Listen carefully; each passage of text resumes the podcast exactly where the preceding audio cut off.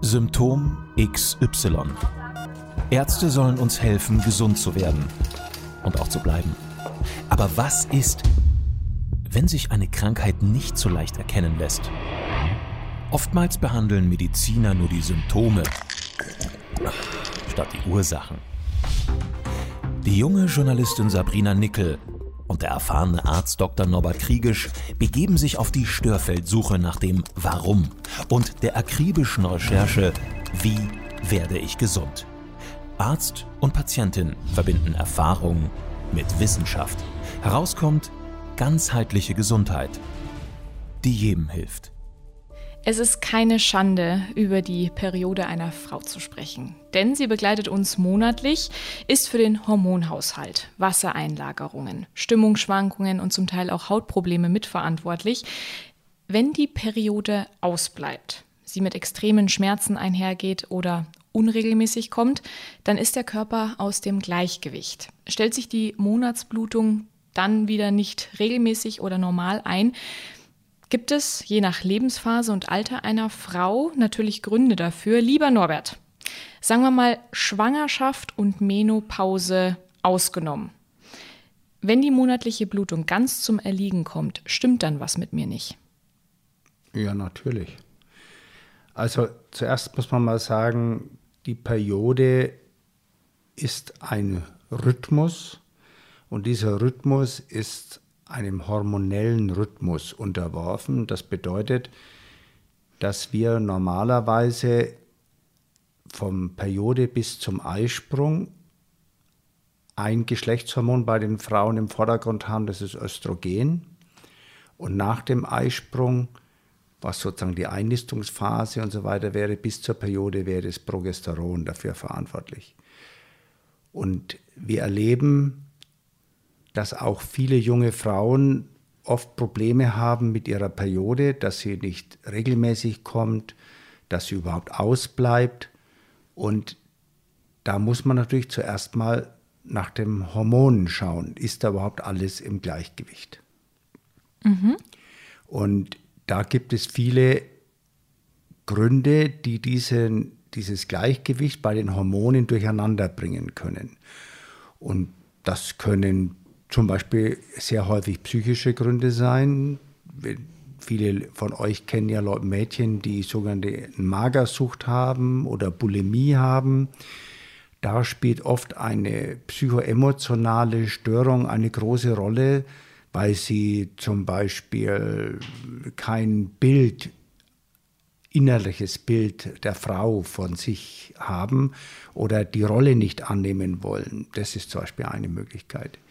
Es kann aber auch sein, dass man Metalle einlagert, die sich auf das Hormonsystem auswirken, zum Beispiel durch entsprechende Zahnfüllungen. Das sind schon mal zwei Hauptgründe, warum Mädchen eventuell oder Frauen ihre Periode ausbleibt. Okay, da kommen wir gleich nochmal drauf zu sprechen, auf die möglichen Gründe und auch Hintergründe dieser Ursachen. Aber erstmal, was ist denn normal? Also gibt es sowas wie eine normale Regel, Regel, Regelblutung für die Frau? Ja, normal geht man von 28 Tagen aus, dass man im Prinzip von Periode zu Periode 28 Tage einen Zyklus hat. Der kann immer mit zwei, drei Tagen ungefähr schwanken und jede Frau hat ihren eigenen Rhythmus. Das muss man natürlich auch mal so sagen. Man kann nicht einfach nur sagen, alle müssen das so haben. Nein, jede Frau ihren eigenen Rhythmus. Aber der sollte eigentlich regelmäßig sein. In, wenn man allein schon mal an die Verhütung denkt, dann ist es natürlich so, dann wissen wir alle oder die Mädels draußen wissen, dass man auch durch Temperaturmessung bestimmen kann, wann zum Beispiel der Eisprung ist. Wenn die dann haben die einen regelmäßigen Rhythmus, weil sie sagen können, immer wenn die Temperatur an den Tagen hochgeht, dann habe ich meinen Eisprung. Das heißt, das kann bei den einen unterschiedlich sein und bei dem anderen ist es ein bisschen länger. Und dann, wenn, der, wenn das Ei eben nicht befruchtet wird und sich nicht einnistet, dann kommt es zur Abbruchblutung. Und das braucht immer auch seine Zeit, damit die Abbruchblutung der Schleimhaut in der Gebärmutter, die wird wieder erneuert und wird wieder vorbereitet, dass im Prinzip eventuell wieder ein neues Ei, befruchtetes Ei, sich einnisten kann. Das ist eigentlich der natürliche Vorgang, den wir in der Natur so feststellen. Und der ist bei uns Menschen zumindest regelmäßig. Wir kennen es bei Tieren, da ist es ein bisschen anders. Da gibt es viel häufigere Befruchtung oder längere Befruchtungen. Das sind die Zyklen. Wir sagen, bei den Pferden zum Beispiel haben wir eben normalerweise von Januar oder Februar bis Ende August normalerweise die Zeit, wo die befruchtungsfähig sind. Aber bei uns Menschen könnten wir theoretisch jeden Monat befruchtet werden. Ganz jährlich. Ganz jährlich und macht ja auch am meisten Spaß, sage ich mal. aber ähm, das wollen wir natürlich nicht immer, aber das, wir sind dafür so geschaffen, dass wir das könnten. Und deswegen haben wir, Gott sei Dank, in den meisten Fällen einen regelmäßigen Rhythmus von Periode zu Periode. Okay, Rhythmus ist schon mal ganz entscheidend, also Regelmäßigkeit. Auf der anderen Seite, um es einfach mal für alle Frauen da draußen auch zu klären, was ist denn normaler bzw. Ähm, durchschnittlicher Ausfluss bezüglich ähm, der Abbruchsblutung? Also normalerweise sagt man bei der, bei der Menstruation ungefähr drei Tage. Mhm. Der erste ein bisschen weniger, der zweite mehr Ausfluss und am dritten Tag hört schon wieder auf.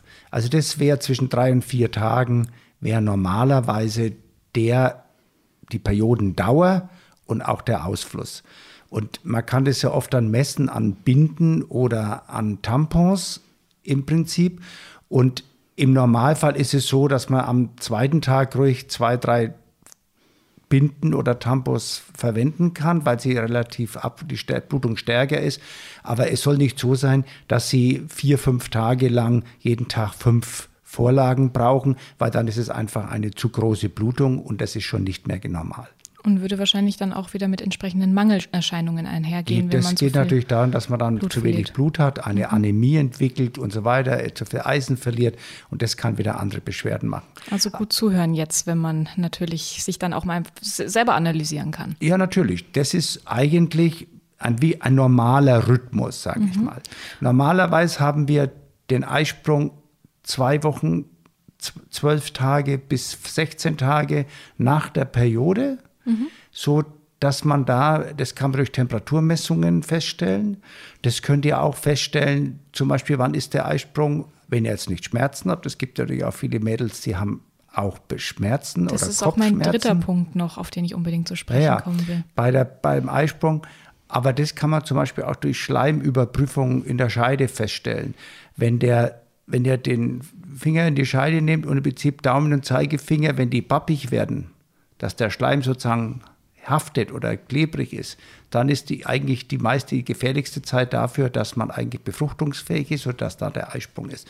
Wenn das einfach nur wie wässrig ist, dann ist es normalerweise nicht. Und das zeigt uns oft auch an, dass da mit dem hormonellen Haushalt eine Umstellung stattfindet. Okay, sehr gut. Das ist die zweite Frage beantwortet bezüglich des Ausflusses. Jetzt haben wir noch die dritte, Schmerzen. Ich muss tatsächlich sagen, ich kann mich da nicht so richtig reinversetzen und reinfühlen. Ich hatte noch nie wirklich Periodenschmerzen oder diese typischen Regelschmerzen, von denen viele Frauen auch sprechen und zum Teil ja damit auch geplagt sind. Die können sich ja. zum Teil gar nicht mehr rühren, bewegen, arbeiten, konzentrieren. Was ist denn normal bei einer Periode? Welche Schmerzen gehen damit einher?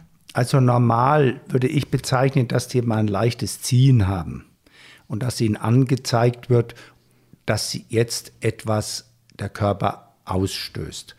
Wir kennen es ja auch vom Stuhlgang her. Wenn ich aufs Klo muss, dann weiß ich auch, ich will was loswerden, dann spüre ich das, dass ich irgendwie das loswerden will. Und das ist bei den Frauen normalerweise auch der Fall. Wenn die aber massive Schmerzen haben, dann ist irgendwas nicht in Ordnung. Und das kann zum Beispiel auch ganz ein wichtiger Punkt ist, manche Frauen haben das nur alle acht Wochen, manche alle vier Wochen. Das hängt oft davon ab, weil jedes Monat wird in einem der beiden Eierstöcke ein Ei ausgereift. Mhm. Habe ich jetzt zum Beispiel einen Knick im Eileiter, dann kann es das sein, dass ich nur alle acht Wochen meine Periodenschmerzen habe oder die Schmerzen bei dem Eisprung und und, und dann in den nächsten vier Wochen nicht, weil der Knick nur bei dem einen Eileiter Nein. ist.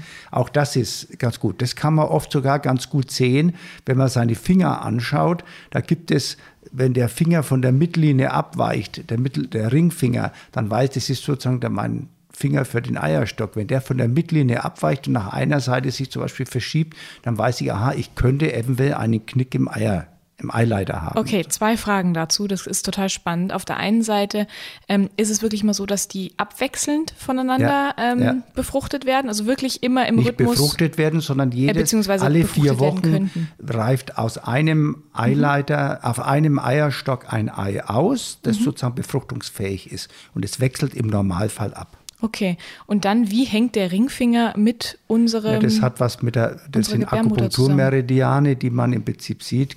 Man hat zum Beispiel den Zeigefinger, das gehört zum Beispiel auch gehört zur Leber und so weiter, der Mittelfinger zum Blinddarm. Und so kann man, weiß man das aus alter Erfahrung, dass bestimmte Finger zu bestimmten Erkrankungen oder zu bestimmten Organen dazugehören. Und wenn ich manchmal Leute habe, die immer im rechten Unterbauch Schmerzen haben, muss ich ja oft unterscheiden, habe ich jetzt eventuell was mit dem Ei Eierstock oder habe ich was mit dem Blinddarm? Mhm. Muss ich nachforschen. Okay. Und wenn ich da sehe, dass der Finger sich total verbogen hat auf der rechten Seite, dann habe ich eher den Verdacht, dass es am Eierstock was ist, als dass es am Blinddarm ist. Und aus welcher Medizin kommt das? Ist, ja, das sind, das kann ich jetzt nicht so genau. Ich habe das auch von einem alten Kollegen mal auf dem Kongress in Baden-Baden gelernt und habe mir das mal angeguckt und das hat sich dann bei mir auch oft wieder bestätigt. Okay. Sehr, sehr spannend. So, kommen wir auf die Hormone zu sprechen, denn die sind wiederum die Dirigenten des weiblichen Zyklus, würde genau. ich so behaupten. Stimmt denn auch immer gleichzeitig auch etwas nicht mit dem Hormonhaushalt, wenn ich bei der Menstruation entweder Beschwerden habe oder keine Regelmäßigkeit? Hängt das immer zusammen mit den Hormonen oder kann das auch getrennt voneinander funktionieren? Das ist nicht so einfach zu sagen, weil es natürlich auch mechanische Störungen geben kann. Ich habe vorhin schon beschrieben, wenn du einen Knick im Eileiter hast zum Beispiel oder deine, deine Gebärmutter hat einen Knick, dass sie nicht regelmäßig oder gleich im Becken drin liegt, dann kannst du natürlich auch allein an diesen mechanischen Problemen eine Störung haben. Das hat das wäre sozusagen die strukturelle Ebene, wenn wir auf die Vorfolgen ausgehen würden. Äh, die anderen Sachen sind natürlich in den meisten Fällen hormonell bedingt. In den meisten Fällen hormonell bedingt. Und es ist ganz komisch, dass ich gerade in letzter Zeit bei mir in der Praxis sehr, sehr viele junge Frauen habe, die Probleme haben mit den Hormonen. Und da ist fast immer oft ein Progesteronmangel der Fall. Und äh, den man im Prinzip braucht für die Abbruchblutung. Und da sind viele Frauen eben auch dabei, die eben keine regelmäßige Abbruchblutung haben oder zu viel Schmerzen haben oder zu wenig Blutung haben. Und die individuelle Zusammensetzung der Hormone kann sehr individuell sein. Und das ist nicht so einfach damit abgetan, einfach nur einen Hormonspiegel im Blut bestimmen zu lassen. Denn ihr die Hormonspiegel, wenn man den mal anschaut, was ist normal im Hormonspiegel, zum Beispiel im Progesteronbereich, da hast du von 0,3 sozusagen auf, dem, auf dieser Skala bis 250 als normal. Da wird zwar noch unterschieden zwischen dem Zyklusstatus, ja, ist es jetzt vor der Periode oder nach der Periode oder ist es vor dem Eisprung oder nach dem Eisprung. Aber ich habe hier mittlerweile oft schon Frauen oder junge Mädels, die wo Progesteron fast überhaupt nicht mehr nachweisbar ist. Und dann, dass die natürlich totale Probleme haben, ist ganz klar. Wofür, äh, wofür ist denn dieses Progesteron, heißt das, äh, genau verantwortlich im Körper? Also Progesteron ist für mich mit dafür verantwortlich, dass die Abbruchblutung überhaupt zustande kommt. Und zweitens nennt man es als Wohlfühlhormon. Mhm. Das, das, können merkt, wir uns besser merken. Ja, das ist das Wohlfühlhormon. Und sehr, sehr viele Mädels spüren ja auch, dass sie sich von ihrer Psyche, von ihrer Gefühlswelt zum Beispiel vor der Periode verändern. Die Partner lernen es am ehesten kennen, weil die natürlich merken, jetzt wird sie wieder kratzbürstig sozusagen, ja. Mhm. Aber das sind, das sind Dinge, die letztendlich eine große Rolle spielen. Und, äh, und Müdigkeiten oder solche Sachen, ne, die spielen auch eine große Rolle bei solchen Dingen. Und wenn man dann Frauen hat, die zum Beispiel nach den Wechseljahren sind, da ist es sehr, sehr häufig, denn die haben, verlieren die Zukunftsperspektive oder so, die fühlen sich nicht mehr so frisch und wollen das nicht mehr. Und die haben fast alle einen Progesteronmangel. Und da gibt es natürlich die unterschiedlichsten Schulen, die, die einem da grundsätzlich einfach Hormone verschreiben. Da bin ich ein bisschen vorsichtiger. Ich versuche das auszutesten, was jeder braucht und mache aber natürlich auch die Blutkontrollen, weil wenn es im Blut schon nachweisbar ist, dann ist es so und so schon eklatant, sage ich immer. Definitiv. Und wir kommen auch gleich noch auf Lösungen natürlich zu sprechen, wie man das Ganze möglicherweise nicht mit anti- oder medizinischen Mitteln unbedingt erzwingt, sondern möglicherweise einfach unterstützen kann im Organismus. Lass uns nochmal auf den Zyklus generell zu sprechen kommen. Viele Frauen sprechen ja auch von schlechter Haut. Stimmungsschwankungen hast du gerade angesprochen, die der Partner vor allem zu spüren bekommt. Ähm, Männer halten uns das ja auch gerne oftmals vor. Oh, da hat wohl wieder jemand seine Tage. Oder wir spüren das in Form von Unterleibsschmerzen. Woher kommen denn diese Symptome? Durch was werden die dann ausgelöst? Kommen die dann wirklich aus der durch, Gebärmutter heraus nein, oder durch die Hormone? durch Hormonschwankungen. Die kommen einfach durch Hormonschwankungen und da muss man natürlich auch ein bisschen wissen, dass die Hormone ja erstmal gesteuert werden. Die werden von der sogenannten Hypophyse, das ist die Hirnanhangsdrüse, da steuern wir theoretisch, wie viel Hormon man im Moment herstellt und wie viel benötigt wird. Mhm. Und, und wenn und also ihr könnt euch vorstellen, dass natürlich allein von der, von der Hirnanhangsdrüse bis das dann zum Eierstock oder zur Nebennierenrinde, alle die Informationen kommen, die müssen dort verarbeitet werden, dann muss erst wieder was produziert werden. Da gibt es Mädels, die haben einen Haufen Zysten im Eierstock, sagt man da, ja. Dann ist die Frage, ist der Eierstock überhaupt noch in der Lage, so viel Hormon zu produzieren oder weil er zu viel also Zysten, sagt man da, Eierstockzysten hat. Das sind alles Dinge, die natürlich eine große Rolle spielen. Und dafür muss man natürlich auch beim Gynäkologen sich untersuchen lassen und das entsprechend etwa nachweisen lassen. Habe ich einen Knick im Eierstock, habe ich Zysten im Eierstock oder so und so weiter. Ist überhaupt regt meine Hypophyse überhaupt das, das, an oder nicht? Das sind so viele Schwierigkeiten und, und Fehlerwahrscheinlichkeiten drin, Möglichkeiten, jetzt sagen wir es mal so. Aber Gott sei Dank ist unsere Natur und unser Organismus so äh, gebaut, dass er eigentlich immer versucht, das auszugleichen und immer versucht, dann doch dem normalen Rhythmus vorzugeben. Mhm. Und wenn wir jetzt wieder auf uns selber gucken und einfach mal versuchen zu analysieren, was ist dann noch normal an äh, Begleiterscheinungen? Also lass uns das mal so ein bisschen einsortieren. Ich habe meine Tage oder ich bekomme gerade meine Tage als Frau. Ich weiß zum Beispiel, ich kann safe davon ausgehen, dass ich ein bis zwei Kilo schwerer bin durch die Wassereinlagerungen, die damit einhergehen. Dann habe ich meistens kurz bevor, während und auch ganz kurz danach meiner Tage noch schlechte Haut. Also ich bekomme eher Pickel und bin nicht ganz so rein im Gesicht.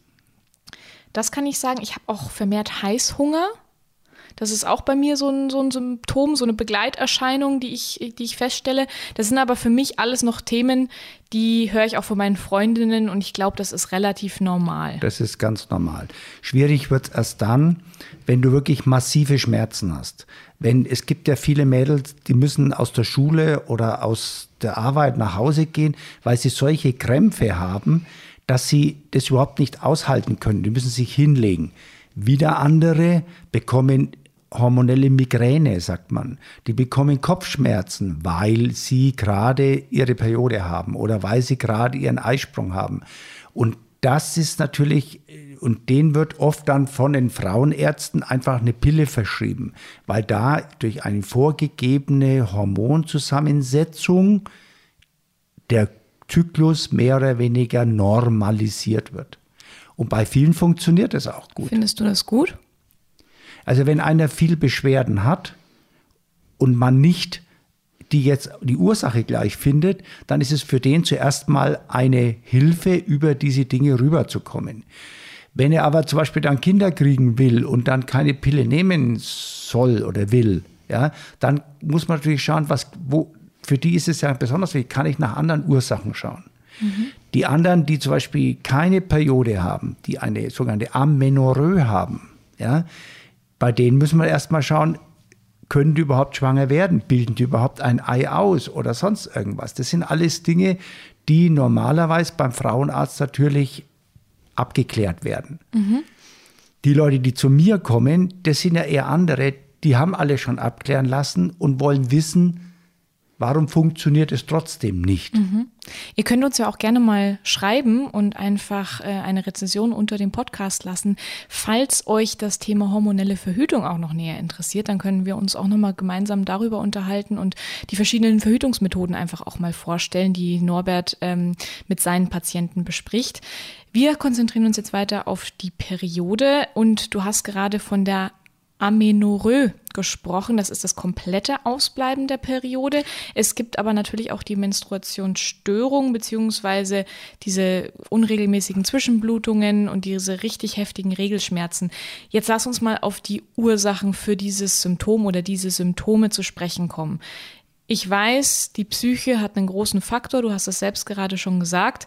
Geh mit uns mal so peu à peu, Stück für Stück durch, was denn wirklich als Ursache hinter solchen Symptomen stecken kann. Also ich sage mal, das Einfachste, warum die Leute zu mir kommen, was ich oft dann auch schon gefunden habe, ist eine Metallbelastung. Eine Metallbelastung. Eine Metallbelastung, okay. weil wenn ich Metalle in den Körper aufnehme, die sich oft sehr leicht in den sogenannten Hormondrüsen ablagern und dadurch den Stoffwechselvorgang in den Hormondrüsen behindern oder nicht regelmäßig machen können. Das ist etwas, warum spricht der eine nicht mehr auf die Pille an und hat trotzdem die gleichen Schmerzen? Das wäre zum Beispiel etwas. Bedient sich dieser Technik auch die Spirale, die Kupferspirale? Auch die Spirale, natürlich. Die, äh, ich habe sehr viele Frauen, die zum Beispiel Kupferspiralen hatten und da massive Schmerzen hatten bei der Periode zum Beispiel. Die haben oft zum Beispiel eine Kupferunverträglichkeit. Ach komm. Ne, das gibt es auch. Also einer, ein Fall, der mir so besonders in Erinnerung geblieben ist, hatte zwar nicht mit der Periode was zu tun, aber da hatte eine Frau immer Abszesse an den Schamlippen. Mhm bis wir draufgekommen sind, dass sie eine Kupferunverträglichkeit hat. Und die hat eine Kupferspirale. Die ist drei oder viermal schon an den Schamlippen operiert worden. Jetzt könnt ihr euch da draußen natürlich vorstellen, das ist nicht so angenehm und es ist sehr oh, unangenehm. Und die hat schon Lust, keine Lust mehr gehabt, mit ihrem Mann zu schlafen und sonst irgendwas. Nachdem wir die Kupferspirale entfernt haben, war das vorbei. Und jetzt kommt der Clou. Nachdem nach drei Jahren kam sie wieder, Herr Doktor, ich habe jetzt wieder diese Schmerz, wieder diese Abszesse. Dann sage ich, ja, ist da was passiert? Haben Sie wieder eine Kupfer? Nein, gar nichts. Was hat sie gehabt? Sie hat eine neue Goldkrone bekommen. Und dann haben wir uns den Werkstoff dieser Goldkrone schicken lassen. Da waren drei Prozent Kupfer drin. Nein. Das muss man sich mal vorstellen. Wenn einer wirklich eine Sensibilisierung auf ein Metall hat, dann kann sowas dahinter stecken. Nachdem wir die Goldkrone ausgetauscht haben, war das wieder vorbei. Das ist mir so in Erinnerung geblieben, weil das wirklich so drastisch war und für die Frau war das ein Glück, dass wir das gefunden haben. Und das kannst du anhand zum Beispiel eines Bluttests wieder feststellen? Man kann versuchen, einen Bluttest zu machen. Den nennt man LTT-Test, Lymphozytentransformationstest, wo man nachweisen kann, ob man auf bestimmte Metalle eine Sensibilität hat. Mhm. Und das wäre zum Beispiel wichtig. Ja. Okay. Eine äh, andere Sachen, wie zum Beispiel Quecksilber im Mund, also Amalgamfüllungen, da geht ganz leicht auf die Hormondrüsen. Jetzt haben die Leute auch noch Verlangen nach Süßem, Heißhunger nach Süßem oder sonst irgendwas. Das spielt auch eine Rolle. Also ich will nur sagen, das, das hängt oft sehr eng beieinander. Wie gesagt, der Frauenarzt kann ganz normal die normalen Sachen alle gut abdecken, aber nach solchen Dingen schaut er nicht. Mhm. Genauso wie Sie, wenn ihr oder mal eine Operation hattet im Unterleib, dann kann die Vernarbung eine Störung machen. Oder wenn du im Beckenbereich hinten am Rücken mal was hattest, einen Steißbeinbruch oder sowas. Allein das kann schon auch deine Periode beeinflussen. Mhm. Das sind alles Dinge, nach denen man suchen muss. Und dann kann man versuchen, da etwas zu was zu verhindern, äh, zu verändern. Und dann habt ihr vielleicht weniger Schmerzen. Aber das sind natürlich Spezialfälle, die nicht so oft vorkommen. Richtig, das sind die Spezialfälle und die etwas regelmäßigeren Fälle sind wahrscheinlich einhergehend, Sachen. genau, mit den psychischen Belastungen. Also in den meisten Fällen sind es Mädels, die, die die Rolle der Frau nicht annehmen wollen, weil zum Beispiel ihre Mutter von ihrem Vater betrogen worden ist und der, der Tochter auch gar nicht mehr das Bild vermittelt hat, was Männer auch was Gutes sein können. Da wollte lieber gar nicht mehr wie eine Frau ausschauen oder sonst irgendwas machen. Ansonsten, also das spielt eine große Rolle und solche Dinge, die muss man natürlich nachfragen. Das ist bei jedem natürlich individuell anders.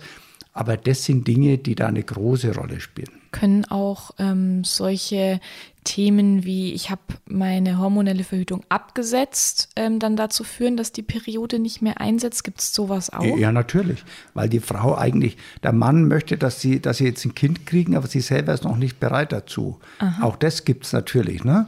Dann, dann sagt sie, ich bin eigentlich, will eigentlich gar kein Kind haben. Ich habe zum Beispiel einen eklatanten Fall mal gehabt, da hat eine Frau, die wollten Kinder haben und hat sich herausgestellt, dass sie ihre Hauptstörung auf der psychoemotionalen Ebene liegt. Und dann haben wir das versucht, durch so eine Psychokinesiologie-Sitzung aufzudecken. Da hat sich herausgestellt, dass sie schon mal schwanger war als Jugendliche und dass sie dann eine Abtreibung hat machen lassen. Und das durfte niemand wissen. Und die kommt aus einem sehr katholischen Elternhaus. Und das, diese Art Selbstbestrafung hat sich durch ihr ganzes Leben lang durchgezogen. Und dann wollten sie wirklich Kinder haben, ihr Mann und sie. Erst wie wir das erkannt haben und das gelöst haben, dann hat sie zwei Jungs gekriegt. Ach ja, die war vorher, die, ist die nicht schwanger geworden. Ich will nur damit sagen, solche Dinge gibt es genauso. Das wäre jetzt wieder die psychoemotionale, die du gerade genannt hast. Aber die meiner Meinung nach strukturelle, wenn das wirklich, oder ist das eine strukturelle, wenn man hormonell wirklich eingreift. Nein, das ist regulativ. Sein, regulativ, okay. Ähm, in seinen Hormonhaushalt eingreift. Wie lang muss man davon ausgehen, dass es auch wirklich zu Unregelmäßigkeiten erstmal kommen kann? Das Aber es sollte sich ja dann relativ schnell wieder einpendeln. Das muss sich mindestens nach zwei, drei Monaten wieder eingespielt haben. Okay. Dann gibt es aber auch etwas, ich habe nochmal natürlich ein bisschen recherchiert und auch mich betrifft das Thema. Extremsport kann auch dazu führen, ja. dass die Periode ausbleibt. Warum? Ja, natürlich. Ja, Extremsport, sage ich jetzt mal so, ist für den gesamten Organismus sehr belastend.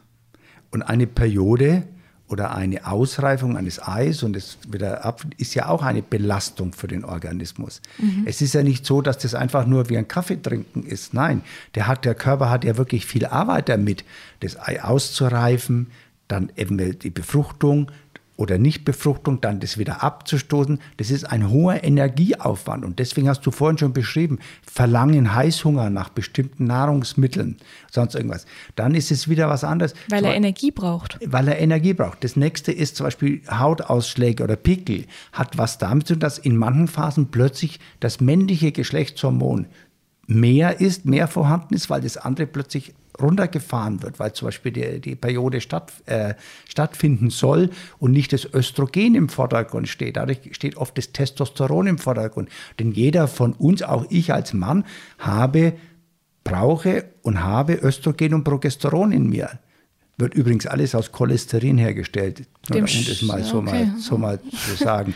Und wenn du einen Extremsportler hast, der überhaupt kein Fett mehr hat, könnte ich mir schon auch vorstellen, dass er aus dem Cholesterin auch zu wenig seine äh, Geschlechtshormone herstellen kann. Okay, das ist dann. Das ist eine die gewagte Seite. Vermutung, aber ich glaube, dass das, wenn man sich das mit einem gesunden Menschenverstand überlegt, könnte das sein. Okay, und dann geht es aber auch oftmals einher damit, ähm, wie oftmals bei allen Symptomen, die Ernährung spielt auch eine große ja. Rolle, denn ähm, Hormone und Nerven reagieren ja sehr empfindlich auch auf ausgeprägte Gewichtsveränderungen und auf die Makronährstoffe, die wir zu uns nehmen und auch die Mikronährstoffe.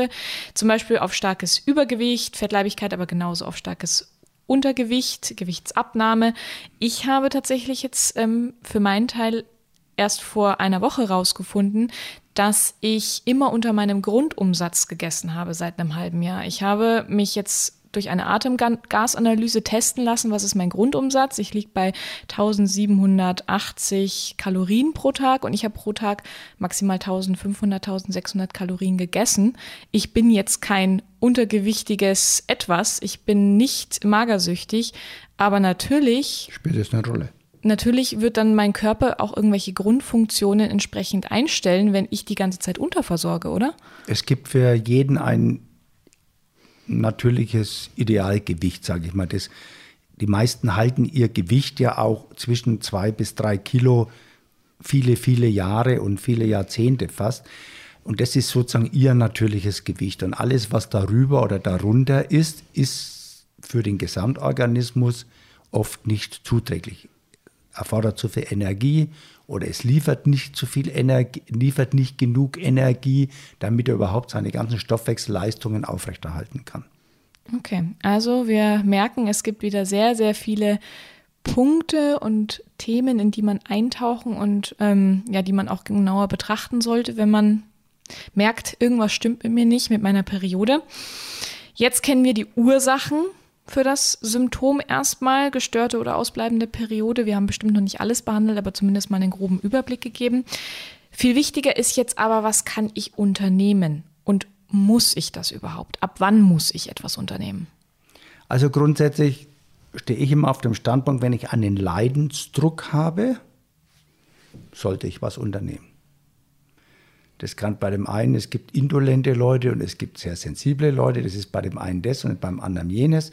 Aber eigentlich, wenn ich mich ständig unwohl fühle und mein Körper mir ständig seine Hilfeschreie aussendet, dann sollte ich auch was unternehmen und nach Ursachen zu forschen.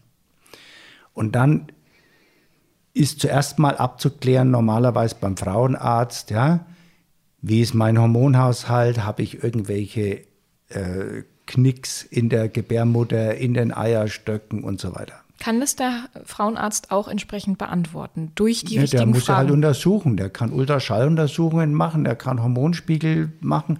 Der schaut erstmal nach, ist überhaupt alles so weit in Ordnung, organisch gesehen, was er beurteilen kann.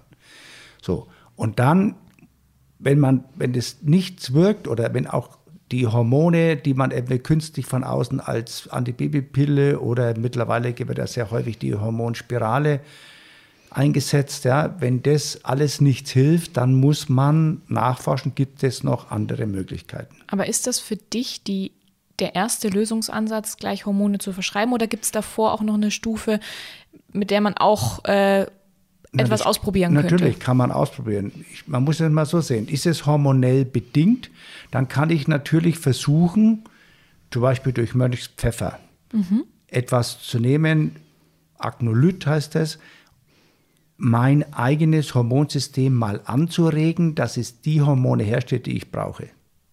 Das wäre ein ganz einfach phytotherapeutischer Ansatz. Okay. Das zweite ist, ich kann zum Beispiel, wenn ich schlechte Blutungen habe, es gibt ja nicht nur die, die zu, die zu viel Blutungen haben, sondern es gibt ja auch die, die wenig Durchblutung haben, die schlechte Abbruchblutungen haben. Da empfehle ich immer ein sogenanntes Sitzreibebad.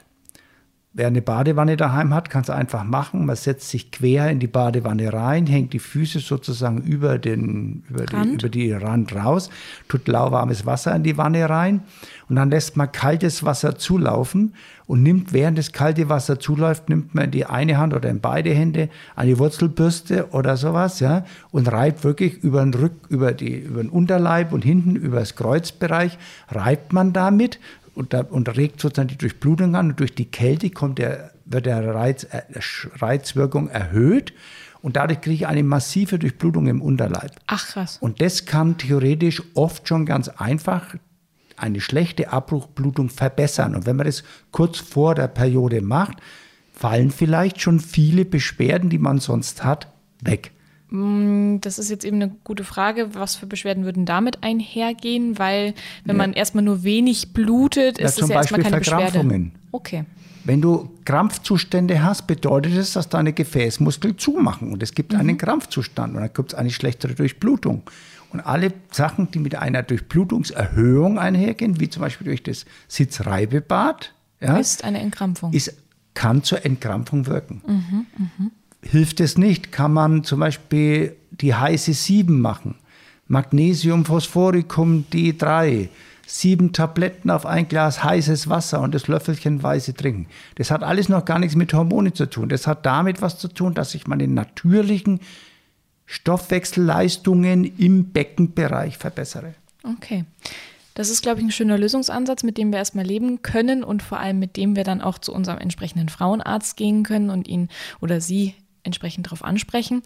Eine letzte Frage noch zum Abschluss, die uns bestimmt auch brennend interessiert. Eine eher Zwischenfrage. Kann eine Frau denn noch schwanger werden, wenn die Tage aussetzen, beziehungsweise wenn sie gerade keine Periode hat, schon möglicherweise seit mehreren Monaten, kann man trotzdem fruchtbar sein?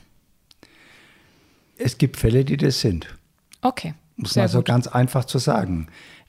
Es ist normal nicht natürlich, weil man normal ist, man also eine Veränderung auch spürt. Aber es gibt Fälle, wo das passiert. Okay. Sehr gut. Ich glaube, Ausgewogenheit ist hier der Schlüssel bzw. das Schlüsselwort, wenn es um den weiblichen Zyklus geht. Das gilt für die wesentlichen Lebensbereiche und bedeutet, sich gesund zu ernähren, regelmäßig körperlich aktiv zu sein, ohne zu extrem zu werden. Extreme sind ja auch nie gut im Leben. Ohne zu übertreiben und soziale Kontakte auch zu pflegen, einfach was für die Psyche zu tun ähm, und einfach in einem schönen Mindset zu leben, baut aber eben auch unbedingt in den Alltag bewusst auch mal wieder Phasen ein, in denen ihr innerlich so ein bisschen loslassen könnt, was nur für euch selbst tut, liebe Ladies, und auf euch selbst besinnt. Das ist ganz, ganz wichtig, diese Me-Time. Wir freuen uns natürlich wieder auf viele weitere Anregungen und natürlich auf euer Feedback zu dieser Folge. Schreibt uns gerne eine Bewertung unter dem Podcast, wenn wir euch helfen konnten und lasst auch gerne mal fünf Sterne da für unsere Arbeit, die wir hier leisten oder einen Daumen nach oben, je nachdem, wo ihr gerade zuhört. In den nächsten Tagen oder in der nächsten Folge werden wir uns dann gemeinsam wieder endlich auf das Thema Schlafen hier konzentrieren. Das ist ein weiteres Symptom. Nichts beschäftigt unsere Gesellschaft mehr als unruhiger Schlaf, Einschlafprobleme. Das ist das Volksleiden Nummer eins mitunter. Abonniert gerne unseren Podcast und folgt uns auf Instagram unter symptom.xy, damit ihr keine Folge mehr verpasst. Bis zum nächsten Patientengespräch. Bleibt gesund und fahndet nach den Ursachen eurer Symptome, um auch in Zukunft die richtigen Fragen bei eurem Arzt zu stellen.